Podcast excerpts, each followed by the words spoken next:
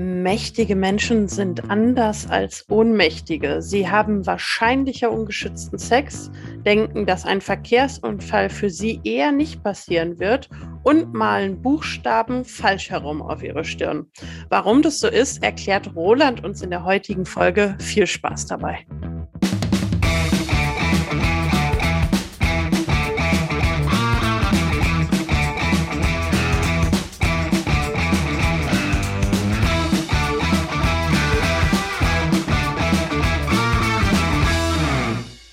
Hallo und herzlich willkommen zur heutigen Folge des Psychotrips. Wir freuen uns, dass ihr wieder dabei seid auf unserer kleinen Reise durch die bunte Welt der Psychologie.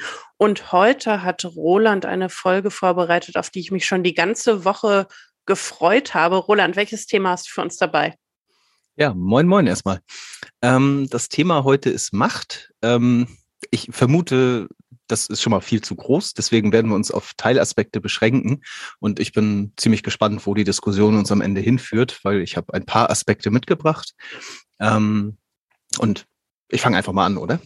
Ja, direkt loslegen. Okay. Ähm, vielleicht gleich am Anfang, was wir nicht machen, was wir ausblenden, wenn wir von Macht reden.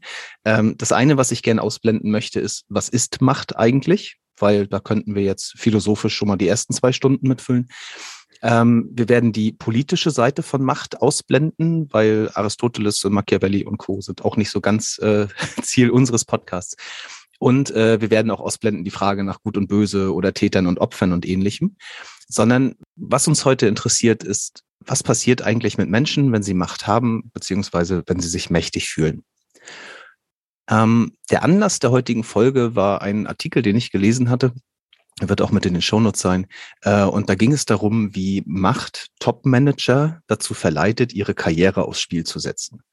Also ein Beispiel von so einem Schweizer Bankpräsidenten, der halt äh, während seiner Quar Quarantänezeit äh, nach Wimbledon geflogen ist und sich da hat halt sehen lassen und das wohl irgendwie ähnlich nochmal. Und man kennt ja diverse Dinge aus dieser Richtung. Ne? Also gerade ist es mit Boris Johnson in den Medien, also vielleicht nicht mehr, wenn die Folge rauskommt, aber äh, dass, äh, ähm, dass er da seine Gartenparty gefeiert hat während des Lockdowns. Ähm, und solche Geschichten über Mächtige sind ja jetzt nichts Ungewöhnliches, dass sie so die Regeln biegen. Und dieser Artikel zitierte äh, zwei Professoren. Äh, einer davon war der Professor, ich hoffe, ich spreche ihn richtig aus, äh, Decker Kelper. Ähm, der hat mal ein Buch geschrieben, das hieß irgendwie das Machtparadox. Das habe ich jetzt nicht gelesen. Ähm, und hat äh, die These, Menschen in Machtpositionen neigen dazu, Regeln zu missachten. Und es wurde so zitiert, so eine ähm, Einschätzung von ihm, Macht entspricht eigentlich einem beschädigten Gehirn. Ja, also wenn wir Macht haben, dann ist das, als wäre unser Gehirn beschädigt. Und das hat mich jetzt doch ziemlich neugierig gemacht und deswegen äh, bin ich da ein bisschen ins Detail gegangen. Und der Bogen wird vielleicht ein bisschen weiter, aber vielleicht gleich mal, wenn du sowas hörst, Steffi, und mal drüber nachdenkst, du hast gerade schon ein bisschen irritiert geguckt, ähm, was meinst du, womit könnte das zu tun haben? Also womit könnten diese Thesen zu tun haben? Ich habe gerade gedacht, vielleicht reduziert es bestimmte kognitive Funktionsweisen oder beeinflusst halt die Art und Weise, wie wir gewisse soziale Situationen bewerten. Also wahrscheinlich treffen wir sehr regelmäßig Risikoabwägungen darüber, wie gefährlich Situationen für uns sind, beziehungsweise wie gut unsere Chancen sind, durch bestimmte Situationen durchzukommen.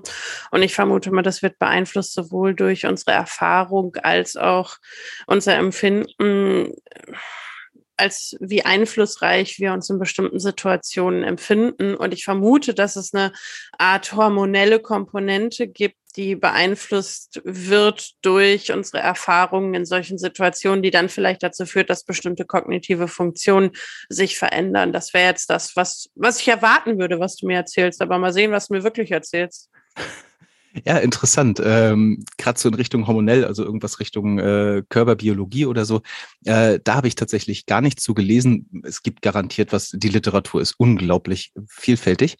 Ähm, einen Ansatz, den ich heute mit, äh, mitbringe, den hast du gerade genannt, nämlich das ist das Thema Risikobewusstsein oder Risiken eingehen oder Umgang mit Risiken. Ähm, ein zweiter Faktor, den ich mitbringe, ist äh, Empathie. Und meine Frage wäre jetzt nochmal, was spricht dich mehr an? Womit wollen wir starten? Mm, Umgang mit Risiken. Umgang mit Risiken. Gut.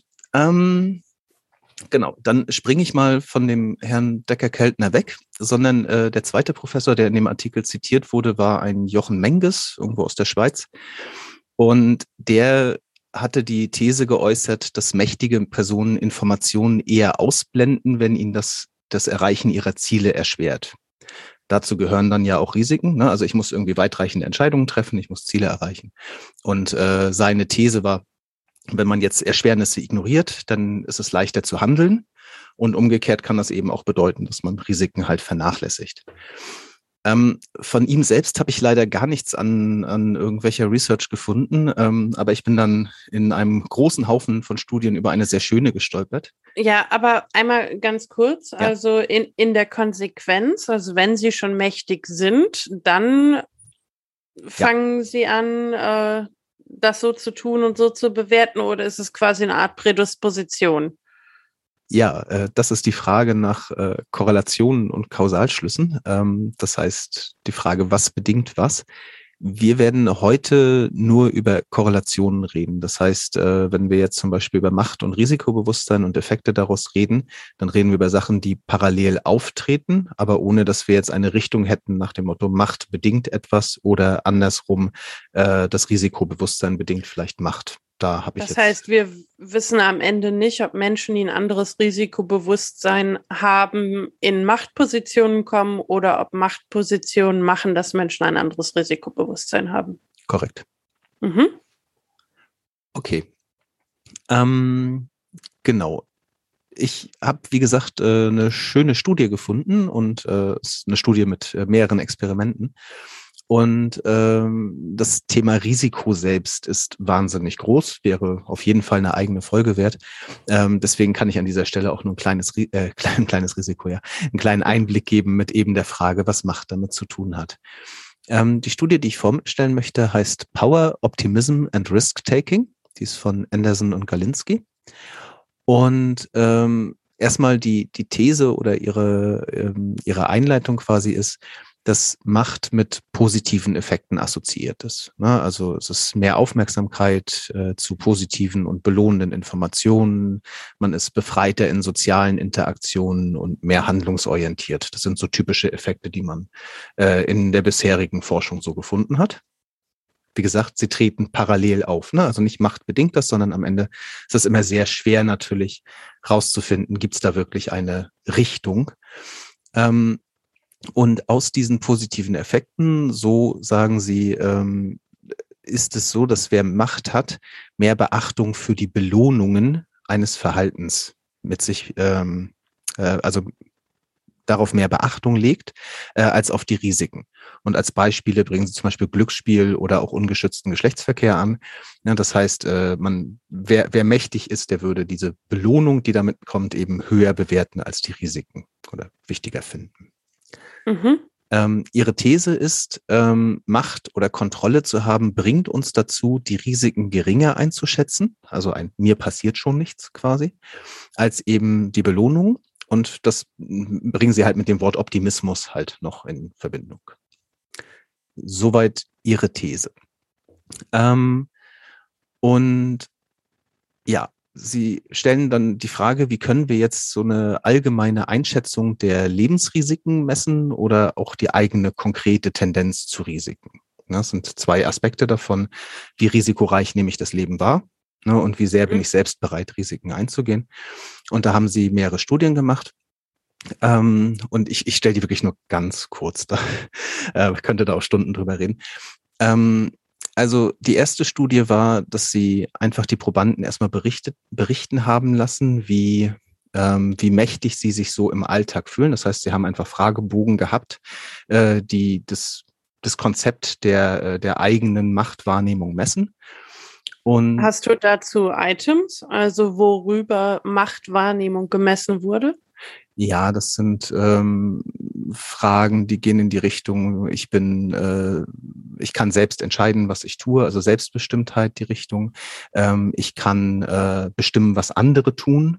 Ne? Also ich habe Macht über andere ähm, oder in die Gegenrichtung, ich, ich werde gesteuert oder ich muss tun, was jemand anders sagt oder ich kann nicht über mich selbst entscheiden.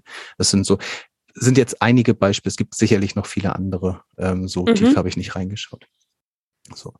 Ähm, die erste Studie, eigentlich ganz kurz erstmal nur, ähm, wenn äh, war der Zusammenhang, dass wer höhere eigene Macht äh, Überzeugung hatte, ähm, der hatte üblicherweise auch mehr selbstbezogenen Optimismus. Das heißt, ich werde einen guten Job finden oder man, man wird mich, äh, man wird mich so behandeln, wie ich es wert bin und ähnliches. Ne? Also erstmal auf mich bezogen äh, eine relativ optimistische Tendenz. Ähm, und dann sind sie weitergegangen und haben den Leuten, das fand ich sehr spannend, deswegen ein bisschen detaillierter, ähm, Sie haben äh, die Leute angefangen, ein bisschen zu manipulieren, beziehungsweise ihre, ähm, ihre eigene Machteinschätzung zu ändern. Wie macht man das? Man kann das äh, direkt machen, indem man sie bittet, einen kleinen Aufsatz zu schreiben über eine Situation, in, diese, in der sie sich mächtig gefühlt haben oder eine, in der sie sich eben nicht mächtig gefühlt haben. So, und durch diese Erinnerung aktiviert man quasi die Konzepte, die mit dem Thema Macht zu tun haben. Das heißt, man primet quasi dieses Gefühl, man aktiviert das und genau. dadurch ist das in dem Moment präsenter und ich fühle mich entweder mächtiger oder ohnmächtiger. Genau, ne, und das kann man so direkt machen und man kann es auch so ein bisschen unbewusst machen, indem man die Leute Sätze beenden lässt und diese Sätze enden halt auf Worten, die eben mit Macht oder wenig Macht zu tun haben. Also sei es mit Kontrolle oder so, eben auf der positiven Seite oder mit Gehorsam oder ähnlichem auf der negativen Seite. Und sie haben beides in diesen Studien gemacht, immer so ein bisschen wechselnd und in beiden Fällen haben sie Effekte gefunden. Ähm, so, was haben Sie jetzt gefunden? Wenn man sich mächtiger fühlt, dann äh, schätzt man geringere Zahlen für allgemeine Lebensrisiken. Also man sieht die Welt allgemein nicht als so riskant. Und zwar ziemlich deutlich. Was ist denn das, so ein Lebensrisiko? Ähm, wie haben Sie das gemessen? Ähm, Sie haben den Probanden eine Frage gestellt. Ähm, die fing an mit äh, ungefähr 50.000 Menschen in den USA sterben jährlich in äh, Verkehrsunfällen oder mhm. bei Verkehrsunfällen und haben sie dann gebeten, für 17 andere Lebensrisiken äh, die Todeszahlen zu schätzen. Ja, also sprich, dann haben sie ihnen andere Sachen wie Fallschirmsprung oder was auch immer äh, gegeben. Gesagt, jetzt schätzt doch mal im Vergleich dazu, wie viele Menschen sterben dabei. Und in ihrer Machtbedingung, also da, wo die Leute sich mächtig gefühlt haben, haben sie im Schnitt so ungefähr 12.000 pro, äh, pro Item quasi geschätzt und in der anderen Bedingung 30.000. Das heißt, ein doch sehr großen Unterschied an der Stelle, der dann eben auch statistisch signifikant war. Also, Was heißt 12 und 30.000? Also ich schätze, dass 12.000 Menschen im Jahr daran in, sterben im, und ich schätze, im Durchschnitt. Ne? Genau, also es waren, mhm. waren halt, was weiß ich, 17 verschiedene Zahlen, die ich da hinschreiben sollte. Ne? Und dann haben sie einfach den Durchschnitt genommen. Ne? Und ähm, also Kurzfassung des Ergebnisses, äh, wenn ich mich mächtiger gefühlt habe, habe ich das Leben auch als weniger riskant eingeschätzt. Ne? Also diverse andere, äh, diverse Lebensrisiken als nicht so bedrohlich eingeschätzt. Das war eine Studie zur allgemeinen Risiko. Wahrnehmung. Und dann haben sie gefragt, ähm, wie ist denn die Risikotendenz der Menschen selbst? Na, also wenn sie jetzt persönlich ein Risiko eben gehen sollen oder nicht. Und dazu haben sie ihre Probanden eine äh, Entscheidung treffen lassen ähm, in einem Szenario, das ist relativ bekannt. Ähm, ich glaube, im, im Original ist das irgendwie die, die asiatische Epidemie, das ist ganz witzig jetzt zu Corona-Zeiten. Ähm, Sie haben das ähm, gemacht mit einem äh, mit einer Autofirma letztlich. Äh, es ist es geht immer um eine Entscheidung. Man kann entweder mit einer äh, hohen oder sicheren Wahrscheinlichkeit eine ähm, eine Menge an Menschen retten oder mit einer niedrigen Wahrscheinlichkeit alle Menschen retten. Ne? Also sowas wie zu 100 Prozent wirst du mit der einen Entscheidung 20.000 Menschen retten oder mit einer ein Drittel Chance wirst du alle Menschen retten, aber mit einer zwei Drittel Chance werden halt irgendwie alle sterben oder sowas. Ähm, und das ist, ähm, das ist halt eine Möglichkeit, um zu gucken, wie sehr sind die Leute geneigt, ein Risiko zu gehen. Ne? Also eben eine bestimmte Chance in Kauf zu nehmen, dass es schief geht, um halt dafür einen größeren Gewinn zu erreichen. Und äh, hier haben sie das ähm, äh, eben letztlich mit Arbeitsplätzen gemacht, aber relativ egal. Und ähm, da haben sie auch festgestellt, ähm, wer, ähm, wer eine hohe Machttendenz hatte, hat an dieser Stelle eine deutlich höhere Tendenz gehabt zu dem Risiko zu, äh, zu gehen, das heißt die riskante Entscheidung zu treffen. Ähm, sie haben aber auch eine neutrale Bedingung drin gehabt. Also sie hatten Leute mit viel Macht, mit wenig Macht mhm. und auch wo sie neutral geprimed haben. Und da gab es zwischen wenig und neutral keinen Unterschied. Also es war wirklich explizit dieses, ich habe viel Macht, dann gehe ich auch im Zweifel ein höheres Risiko. Haben Sie irgendwie kontrolliert, wie viel Macht erleben die Menschen per se haben? Weil nur durch dieses Priming kommt ja quasi eine zusätzliche Machtaktivierung drauf. Aber wenn ich jetzt jemanden habe, der schon ursprünglich ein hohes Macht-Selbsterleben hat, der startet natürlich von einem ganz anderen Punkt als jemand, der niedriges Macht-Selbsterleben hat. Wurde das irgendwie kontrolliert? Ja, Sie haben diverse Sachen kontrolliert, also unter anderem Alter oder ähm, Geschlecht und ähnliches. Ähm, ob Sie das jetzt konkret kontrolliert haben, weiß ich ehrlich gesagt nicht. Ähm, am Ende, ja, man muss halt im Zweifel hoffen, dass man äh, die Leute sich äh, halbwegs gleich verteilen in der ähm, äh, in den Gruppen. Weiß ich jetzt an der Stelle nicht. Mhm. Okay, also wir haben bis jetzt quasi ähm, die Einschätzung von allgemeinen Lebensrisiken ist nicht so hoch und ähm, äh, man hat auch eine Tendenz im Zweifel eher mal ein Risiko zu gehen. Und eine Frage haben Sie dann noch gestellt, nämlich hat das jetzt auch einen Einfluss darauf, wie man Risiken äh, schätzt, ähm, die man ähm, nicht selbst kontrollieren kann? Und dazu haben Sie dann eine Frage nach ungeschütztem Sex gestellt. Das heißt. Das kann man ähm, doch kontrollieren. Ja, Oder? Moment, Moment. ähm, da, ob du das Risiko eingehst, ja, aber ähm, ob du, äh, du kannst die Folgen nicht kontrollieren. So, das heißt, äh, sie haben an der Stelle äh, eine Geschichte quasi drumherum geschickt, ähm, wo letztlich der, der Proband sich in einer romantischen Situation mit jemandem Fremdes befindet und es am Ende nur noch darum geht, vertraue ich demjenigen oder derjenigen, ähm, dass da schon keine Krankheit irgendwie lauern wird, ja, oder tue ich das nicht? Also sprich, gehe ich das Risiko in so einer romantischen Situation ein oder nicht? Okay, also wir haben ja hier mehrere interessante Variablen drin. Zum mhm. einen, es musste eine unbekannte Person sein. Ja, also die Geschichte war, äh, wenn es äh, dich interessiert, dann kurz detailliert.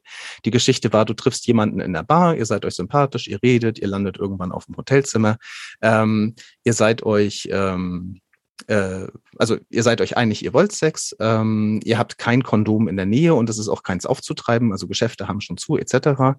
Und dein Partner versichert dir, ähm, sie ist auf der Pille oder du bist selbst auf der Pille und äh, versichert dir auch, äh, hat normalerweise keinen ungeschützten Geschlechtsverkehr. Also sprich, ähm, es, es geht jetzt darum, vertraust du dem anderen oder vertraust du dem nicht? Also das wären ja dann quasi zwei Risiken, zum einen Schwangerschaft und zum anderen Krankheit. Klar. Okay. Hier können wir vielleicht auf unsere Vertrauensfolge verweisen, so oft wie jetzt das Wort Vertrauen schon gefallen ist. Dann gerne weiter im Szenario. Genau. Ähm, das war es eigentlich auch an der Stelle schon fast. Also auch hier haben sie wieder manipuliert, wie die Menschen gerade sich mächtig gefühlt haben oder nicht so mächtig gefühlt haben. Ähm, und auch hier war die Bereitschaft, dieses Risiko einzugehen, in der ähm, hohe Machtbedingung eben höher. Sie haben ganz konkret nochmal auch zwischen Frauen und Männern unterschieden, weil da war auch ein deutlicher Unterschied. Also Männer waren, welche Überraschung, eher bereit, sich in dieser Situation eben auch auf ungeschützten Geschlechtsverkehr einzulassen. Ähm, aber in beiden Gruppen hatte eben Macht auch nochmal einen entscheidenden Einfluss auf diese Bereitschaft. Und haben Sie Macht kontrolliert fürs Geschlecht? Also Machtempfinden? Haben sich Männer und Frauen gleich mächtig gefühlt oder gab es dann Geschlechterunterschied? Mm, also sie haben jeweils äh, immer gemessen, ob die, ähm, ob die Manipulation erfolgreich war. Ne? Also sprich, sie haben dann das abgefragt und das war über alle Studien konsistent, dass sie halt immer einen Erfolg hatten, auch mit ihrer Manipulation. Okay, also quasi eine relative Machtverschiebung. Genau, also aber ob das jetzt einen Unterschied nochmal zwischen den Geschlechtern gab, wie stark die Machtwahrnehmung angestiegen ist, das glaube ich, haben sie nicht gemessen. Mhm. Okay. Genau. Also das, ähm, das wäre jetzt soweit das, was ich zum Thema Risiko erstmal mitgebracht habe. Ne? Und äh, ich fand es in der Studie, und ich habe dann nochmal so ein bisschen weitergeguckt und habe nochmal ein paar Abstracts gelesen, aber es ist so eine allgemeine Korrelation auf jeden Fall zu finden. Ähm, wer Macht hat, der blendet Risiken eher aus. Und wir haben ja jetzt gesehen, es geht sowohl um die Lebensrisikowahrnehmung als auch eben um das wirklich persönliche Risiken eingehen. Ja, also mal einmal ganz zurückgesprungen zu dem Anfang, ne, wenn jetzt so ein äh, Top-Manager oder auch ein Premierminister die Wahl hat, ähm, gehe ich jetzt das Risiko ein, dass ich irgendwie etwas tue, was in der Bevölkerung vielleicht blöd ankommt, ne, dann mag das schon sein, dass sein eigenes Machtgefühl dafür sorgt, dass er das Risiko eher eingeht. Ne, und vielleicht den Optimismus hat, damit irgendwie davon zu kommen. Wird schon nicht so schlimm sein mhm. oder man wird mich nicht erwischen was, das ist eine Frage, in der Konsequenz bedeuten würde, dass alle, die in diesem Land Macht haben, auch tendenziell risikofreudig sind? Man das jetzt so verallgemeinern kann, dass es alle sind, das weiß ich nicht. Ne? Es ist ja am Ende, es ist ja ein, ein Effekt erstmal so über viele Menschen. Genau, bestimmt ne? nicht jede Einzelperson, aber in der Tendenz. Bestimmt, ja. Und ich sag mal, die, die These des Artikels oder des, des Professors, der da zu Wort kam, war ja, ich brauche das auch, wenn ich mächtig bin, weil ich ohne Risiken vielleicht auch keine weitreichenden Entscheidungen treffen kann. Also ohne Risiken einzugehen. Mhm. Also ich muss bereit sein zu scheitern, um was zu bewegen. Ja, das könnte man, glaube ich, tatsächlich so sagen. Mhm. Und äh, das, was du jetzt gerade sagst, das äh, weckt in mir so diese Assoziation so zu diesen typischen äh, amerikanischen, ne, so der, die äh, ist ja so dieses, ähm, man geht dort viel Risiken, Scheitern wird als, als normal gesehen. Es gibt immer so diesen Vergleich zu Deutschland, wo Scheitern dann irgendwie ein Makel sei. Und äh, vielleicht müsste man das auch dazu sagen, die ähm, Kollegen hier haben an amerikanischen äh, Probanden gemessen. Ja, äh, das kann natürlich sogar sein, dass es da kulturelle Unterschiede gibt. Das mhm. würde ich jetzt gar nicht ausschließen. Okay, und dann hattest du noch ein zweites Thema und zwar Empathie, richtig? Genau. Ähm, hatte ich tatsächlich auch gedacht, dass sich das mehr anspricht. ähm, ich hebe mir das Beste für den Schluss auf. Sehr schön. Ähm, genau, dafür können wir eigentlich ein Experiment aus einer Studie mal simulieren. Da können auch unsere HörerInnen äh, gerne mitmachen. Das braucht jetzt ungefähr 30 Sekunden Konzentration und ihr solltet eine Hand frei haben. Ähm, dich kann ich sehen, das ist vorteilhaft. Ähm, genau. Ähm, und wir machen jetzt genau die Machtmanipulation, äh, die wir gerade ähm, die wir gerade schon kennengelernt haben. Das heißt. Äh, das Szenario über ungeschützten Sex? Nein sondern ähm, im ersten Schritt erinnere dich bitte einmal etwas ausführlicher, einfach leise nur für dich, äh, an eine Situation, in der du Macht hattest, also Kontrolle über eine oder mehrere andere Personen. Zum Beispiel, du konntest bestimmen, ob sie etwas bekommen, was sie wollen, oder du warst in einer Position, die Leistung einer anderen Person zu bewerten. Lass das jetzt mal so 30 Sekunden, erinnere dich da ruhig einmal richtig dran.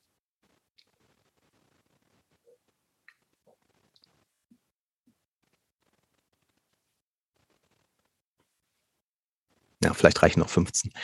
Ähm, jetzt mal doch mal bitte den Buchstaben E so auf deine Stirn mit dem Finger, dass ich es sehen kann. Das, also, dass der Buchstabe für mich richtig rum ist. Und okay, du kannst dich nicht entscheiden, das ist auch sehr schön.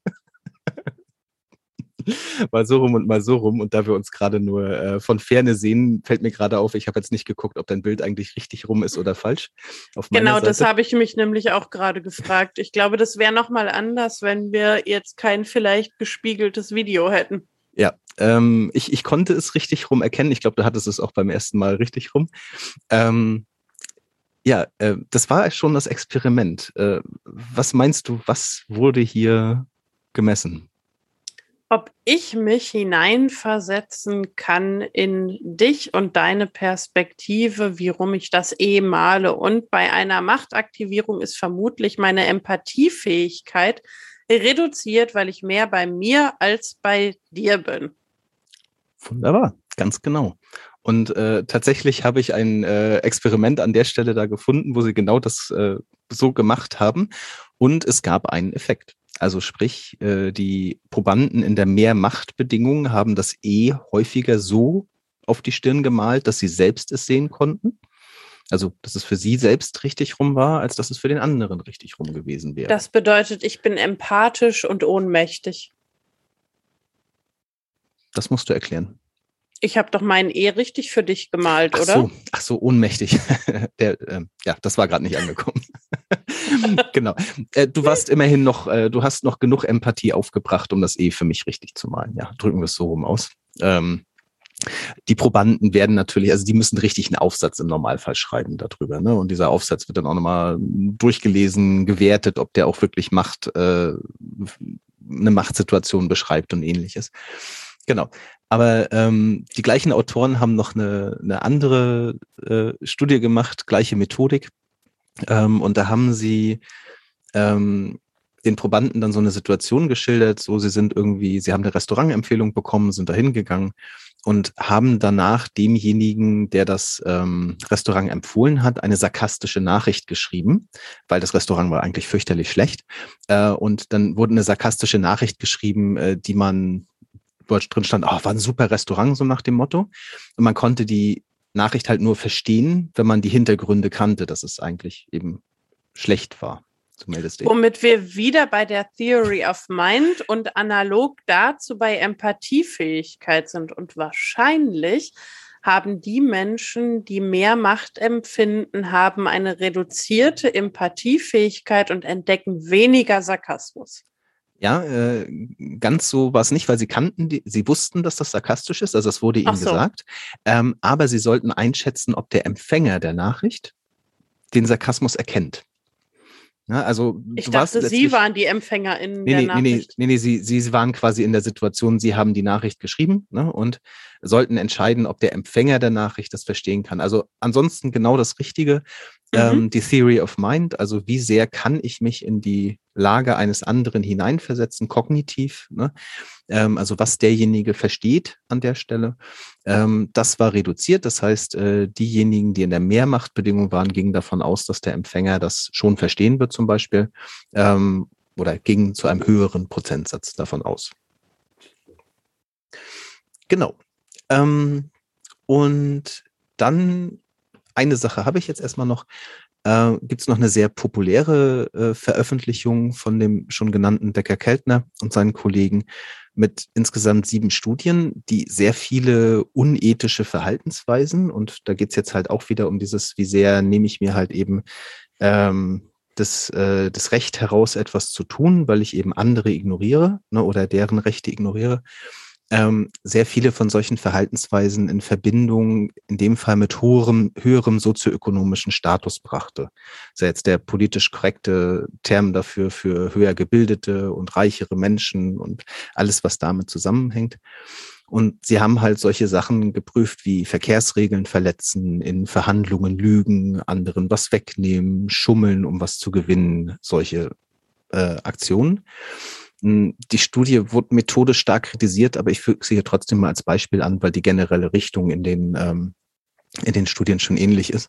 Und möchte nur eine daraus zitieren, weil die fand ich ganz spannend. Äh, da haben sie sich nämlich an eine Kreuzung gestellt, ähm, beziehungsweise sie haben Menschen an eine Kreuzung gestellt, die nicht wussten, was die Studie tut. Und diese sollten einfach bei den Fahrzeugen, die ankommen, bewerten, ähm, ob das, also wie wie wohl der sozioökonomische Status des Fahrers ist. Ne? Also ob das jemand ist, der eher äh, arm ist oder jemand, der eher reich ist. Also sprich, wenn da jemand mit einem großen Rolls-Royce ankam, dann war das quasi so die Höchstpunktzahl. Und wenn das so ein abgerissener Fiat Punto war, äh, dürfte es relativ weit unten sein. Ähm, und dann haben sie die gleichen Fahrzeuge eben dabei beobachtet, ob sie bei einem Fußgänger, der dort lang geht und Vorfahrt hat, diese Vorfahrt beachten. Und interessanterweise, ähm, wie man sich das im Klischee auch vorstellt, je höher dieser kodierte Status des Autos, desto eher wurde auch die Vorfahrt missachtet. Da kenne ich jetzt viele Menschen, die auf diese AutofahrerInnen schimpfen würden. Ja, auf jeden Fall. So, also meine Zusammenfassung für den Part, ich habe noch ein bisschen weitergelesen, aber es wird sonst ein bisschen viel. Es gibt Hinweise darauf, dass mit Macht oder höherem Status ein höher, höherer Selbstbezug im Denken Einzug erhält. Ähm, findet man Studien, dass man sich selbst als inspirierender wahrnimmt, wenn man eben in so einer viel Machtbedingung ist. Also wenn man eine inspirierende Geschichte erzählen soll, dann ist die halt häufiger von einem selbst und ähnliches. Manche bringen das bis zum Konzept des Narzissmus halt. Ähm, und die Tendenz ist halt durch diesen erhöhten Selbstbezug äh, reduzieren sich die Möglichkeiten für Empathie. Und das entspricht ja irgendwie so auf diesem Klischee der Mächtigen. So, denen sind die da unten egal, ne, sowas in die Richtung. Also Vorfahrt nehmen, weniger an andere denken. Es gibt schon die Tendenz, Macht damit in Einklang zu bringen. So, das würde ich nochmal so für die Diskussion öffnen. Entspricht das auch deiner Wahrnehmung oder deinem Bild? Es entspricht ja auf jeden Fall den Stereotypen, die man kennt über mächtige Menschen. Also dass sie einem die Vorfahrt nehmen, mehr bei sich sind, mehr Regeln missachten und sich einfach mehr Recht nehmen in der Welt. Also ich finde, das ist jetzt schon sehr stereotyp, sehr passend zu dem, was man so kennt und vermuten würde. Und mir geistert so die Frage durch den Kopf, ja, und was macht man damit? Also was heißt das für unsere Welt? Was heißt das für die Arbeitswelt? Was heißt das im privaten? Ähm, wie, wie, geht man damit um? Mhm. Ähm, tatsächlich, spannenderweise hat der Artikel die Frage auch nochmal aufgemacht ne, und so gesagt, man kann ja was dagegen tun. Äh, und die, ähm, die Richtung da war, die konnte ich jetzt erstmal nachvollziehen, das war das Bewusstmachen.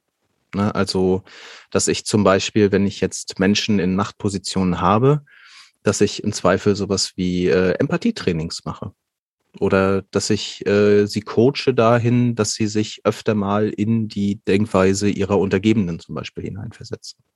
Und die Frage ist ja, macht sie das dann weniger mächtig oder weniger machtbewusst oder macht es sie einfach nur zu besseren Führungskräften, besseren AnführerInnen, in welchen Situationen auch immer. Also wäre diese Manipulation des Machtauslebens auch eine Manipulation der tatsächlichen Machtausübung. Mhm. Ähm, ich glaube, also ich meine, man wird dann, glaube ich, ein bisschen philosophisch, ne? weil man, man kann das halt machen. Ne? Man kann ähm, an der Stelle den Mächtigen bewusst machen, dass ihre Entscheidungen Risiken mit sich bringen. Ähm, oder eben, dass es auch noch Menschen gibt, an die sie denken müssen. Mir sind da spontan die römischen Kaiser eingefallen, weil äh, dieser Satz Memento Mori äh, habe ich irgendwann mal gelesen. Ich hoffe jetzt, das stimmt auch, ähm, sei damals einer gewesen, der den ein Sklave dem äh, Kaiser oder Imperator immer ins Ohr geflüstert habe, wenn dieser von einem erfolgreichen Feldzug zurückkam. Na, also dieser dieser Imperator steht dann da auf seinem, auf seinem Pferdewagen und lässt sich vom Volk feiern, weil er hat irgendwie die Feinde Roms geschlagen. Und dann steht ein Sklave neben ihm und flüstert ihm die ganze Zeit ins Ohr, Memento Mori, also bedenke, dass du sterblich bist. So, und ich fand, das klang für mich tatsächlich nach dem gleichen Prinzip. Nämlich, mhm. heb nicht ab, ne, denk daran, du bist immer noch ein Mensch. Und am Ende ist ein Empathietraining wahrscheinlich nicht viel anderes. Mhm. Was ich mir halt vorstellen könnte an der Stelle ist, ähm, wir haben ja diese These gehabt, dass Risiko, Risiken eingehen äh, notwendig sei, damit ich Macht ausüben kann. Und wenn ich jetzt eben demjenigen letztlich über Empathie auch wieder zeige, was für einen Einfluss im Zweifel seine Entscheidungen haben und welche Risiken er damit eingeht, dann wäre ich tatsächlich auch so ein bisschen bei deiner Frage, vielleicht nehme ich ihm tatsächlich auch damit ein Stück seiner Entscheidungsfähigkeit. Wahrscheinlich Weil, hängen ja auch ja. diese beiden Punkte zusammen. Also die Frage, wie sehr bin ich bereit, Risiken einzugehen und wie sehr kann ich mich in andere Menschen hineinversetzen, weil bei allen äh, oder bei vielen Risiken, die du genannt hast, betrifft es ja nicht nur mich selbst, sondern das betrifft eben auch andere Menschen. Und wenn ich die Tendenz habe, das niedriger einzuschätzen, liegt es vielleicht auch daran, dass ich einfach mich nicht in die andere Person oder die anderen Personen hineinversetze, sodass ich dieses Risiko einfach nicht so hoch bewerte, mhm. wenn es jetzt andere, andere be betreffen würde. Ähm, ich weiß nicht, ob das ein Bogen ist, den man machen kann. Äh, ich weiß, du hast ja teilweise mit Menschen zu tun, die in Krisensituationen führen müssen. Und ähm, die müssen ja auch häufiger mal Risiken eingehen. Ähm, kannst du da eine Verbindung zuschlagen? Wie sehr da vielleicht auch, vielleicht sogar ähm, auf formellem Wege irgendwie Risiken abgeprüft werden müssen, bevor ich irgendwie eine Entscheidung treffe oder ähnliches? Mm. Also da wird schon sehr viel Zeit und Aufwand auch betrieben, dass Risiken möglichst minimiert werden. Also es gibt ja zahlreiche Studien, die auch sagen, Menschen in Blaulichtorganisationen haben schon eine größere Risikofreude und sind auch machtbewusstere Menschen. Ähm, wenn man sich die Ausbildung anschaut, dann äh, werden sehr viele Risiken dadurch abgepuffert, dass zum Beispiel Eigenschutz immer an erster Stelle steht. Also, dass die Absicherung der eigenen Sicherheit ähm, so weit hoch priorisiert wird, dass das Risiko möglichst minimiert wird. Und dann bist du eigentlich als Führungskraft die ganze Zeit damit beschäftigt, Risiken abzuwägen. Also in welcher Lage bin ich? Was sind die größten Risiken? Wie könnte ich die angehen? Wie gehe ich damit um? Wie schütze ich meine Mannschaft? Wie schütze ich mich? Äh, wie erziele ich das beste Ergebnis? Und ich glaube, Empathie ist da tatsächlich nicht so ein Thema. Also es geht nicht darum, sich jetzt möglichst gut in die betroffenen Personen hineinversetzen zu können in dem Moment, weil das einfach in so einer Polizei- oder Feuerwehrlage gerade nicht die relevanteste Frage ist, sondern es geht darum, wie komme ich halt zu einem guten Ergebnis. Und natürlich bist du in einer machtvollen Position, weil du ja massiv Einfluss nimmst, ähm, sowohl auf die betroffenen Personen als auch auf die Situation. Also diese Frage des Kontrollerlebens und ähm, die Frage des Umgangs mit Risiken, die sind, glaube ich, hochrelevant. Die Frage der Empathie, die bringe ich damit gerade nicht so, nicht so sehr zusammen, ähm, wenn es um solche Lagen geht. Also für mich passt das irgendwie total auch zu meinem logischen Empfinden, sage ich jetzt mal, ähm, dass ich äh, in so einer Situation, in der Krisensituation, dass ich eben die Risiken im Blick haben muss und diese, soweit ich halt kann, im Rahmen dieses äh, Einsatzes auch kontrollieren muss. Aber Empathie an der Stelle halt etwas ist, was mich im Zweifel einfach nur ausbremst, weil ich weiß nicht, also ich stelle mir jetzt gerade vor, Klischee vielleicht, irgendwie die Feuerwehr steht vor so einem brennenden Haus und muss entscheiden, geht sie links rum oder rechts rum. Ähm, und ich kann mir vorstellen, dass es in diesem Moment keinen Gewinn bringt, wenn ich drüber nachdenke, wie die Menschen auf der linken Seite sich fühlen, wenn ich erst rechts rumgehe. Genau, und du bleibst ja als Führungskraft zum Beispiel draußen, auch wenn du zuerst ankommst. Also du kommst dahin, das Haus brennt, alle gucken dich an und du gehst aber nicht rein und rennst jetzt zu dem Menschen, der da drin ist, sondern du guckst dir das Haus an, guckst, wo würden die Leute reinkommen, äh, wie gehe ich vor, was wären die nächsten Schritte. Und wenn du dich dann da reinversetzt, wie sich das anfühlt für die Person, die da drin steht und sieht, du bist da, sonst ist keiner da und du bewegst dich nicht. Also das machst du besser nicht in dem Moment. Mhm. Ich glaube, das wird nicht gut tun. Ja. Also zumindest aus dem Winkel könnten wir dann ja festhalten, ist äh, Empathie in der Entscheidungsfindung mindestens nicht förderlich. In dem Zusammenhang ja, aber viel häufiger als in diesen Blaulichtzusammenhängen bin ich ja in Führungszusammenhängen in klassischen Organisationen unterwegs. Und ich finde, dass das was verändert an der Fragestellung. Also die Frage der Lebensbedrohung ist ja eine andere Frage als die Frage nach kritischen wirtschaftlichen oder kritischen Zukunftsentscheidungen, weil sie eben nicht so existenziell bedrohlich ist im Sinne von, hört jetzt das Leben auf oder nicht. Und da bin ich mir nicht so sicher, dass die Antwort gleichermaßen ausfällt. Also auch da habe ich viele Führungskräfte getroffen, die Risiken definitiv anders bewerten, die äh, auf diese Punkte, ähm, wie gehe ich mit Verkehrsregeln um, wie beuge ich rechtliche Bestimmungen, wie treffe ich wirtschaftlich kritische Entscheidungen, auf jeden Fall risikofreudig beurteilen. Ich weiß aber nicht, ob diese Frage, wie empathisch fähig bin ich, tatsächlich so rum beantwortet würde. Weil ich oft den Eindruck gewonnen habe, und das ist jetzt vielleicht ein Bezug zu der Folge, wo wir mal kurz über Psychopathie gesprochen haben, mhm. ähm, dass die Führungskräfte, die sich in sozialen Situationen bewegen und Menschen beeinflussen müssen, und Führung ist ja Einflussnahme, dass die Menschen, die zumindest die Fähigkeit haben, ähm, sich hineinzuversetzen und darüber Einfluss zu nehmen, mächtiger sind als diejenigen, die das nicht tun. Also in dem Moment, wo ich soziale Situationen beeinflusse, brauche ich, glaube ich, Empathie. Und das ist vielleicht ein großer Unterschied, ob ich mich jetzt in dieser lebenskritischen Blaulichtsituation bewege oder ob ich mich in einer sozialen Einflusssituation als Managerin bewege. Und darum bin ich mit diesem Empathiepunkt noch nicht ganz, noch nicht ganz übereinstimmend. Das ist jetzt, äh, als, als hätten wir es abgesprochen. Ähm, weil was du ja gerade gesagt hast, ist, ähm, um gut zu führen, ähm, um Macht auszuüben, brauche ich ja Empathie. Und ich hatte am Anfang gesagt, dass dieser Herr Decker-Keltner ähm, oder wie man es ausspricht, dass der ein Buch geschrieben hat, das Machtparadox. Und wie gesagt, ich habe es nicht gelesen, aber die zentrale These darin ist wohl genau das. Ähm, um mächtig zu werden, müsse man Empathie besitzen.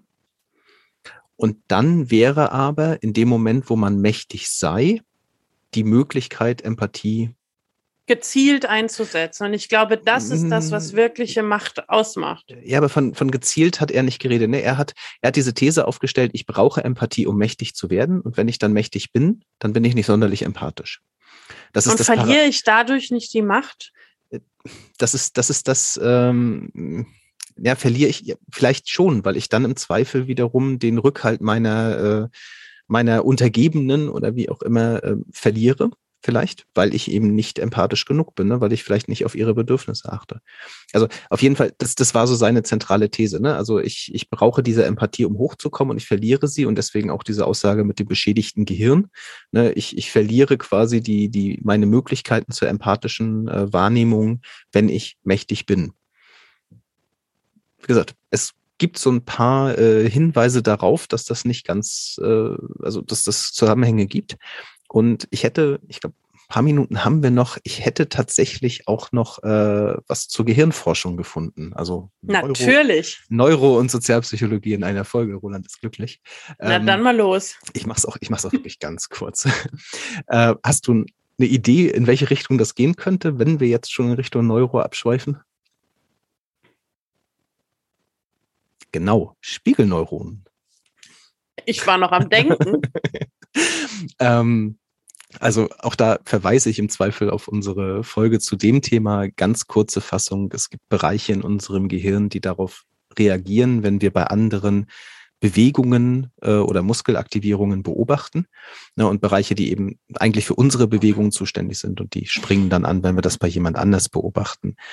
Ähm, das hat vermutlich viele Funktionen und von Forschern wird das gerne genutzt, um quasi über die direkte Route zu unserem Gehirn zu messen, wie das, was die ProbandInnen beobachtet, halt objektiv ankommt. Also den Sprung müssen wir jetzt einfach mal mitgehen. Die Forscher, um die es jetzt gehen, nehmen das als Weg, Aussagen über Empathie zu treffen, weil sie Spiegelneuronen, konkret Bewegung der Hand, messen.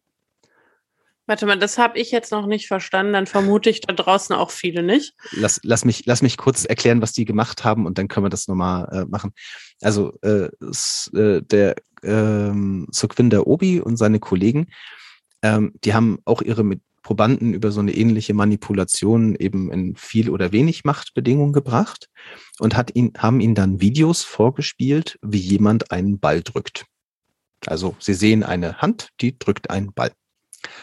Und dann haben sie gemessen, wie das Gehirn darauf reagiert. Klingt jetzt vielleicht weit hergeholt, hat aber Ergebnisse.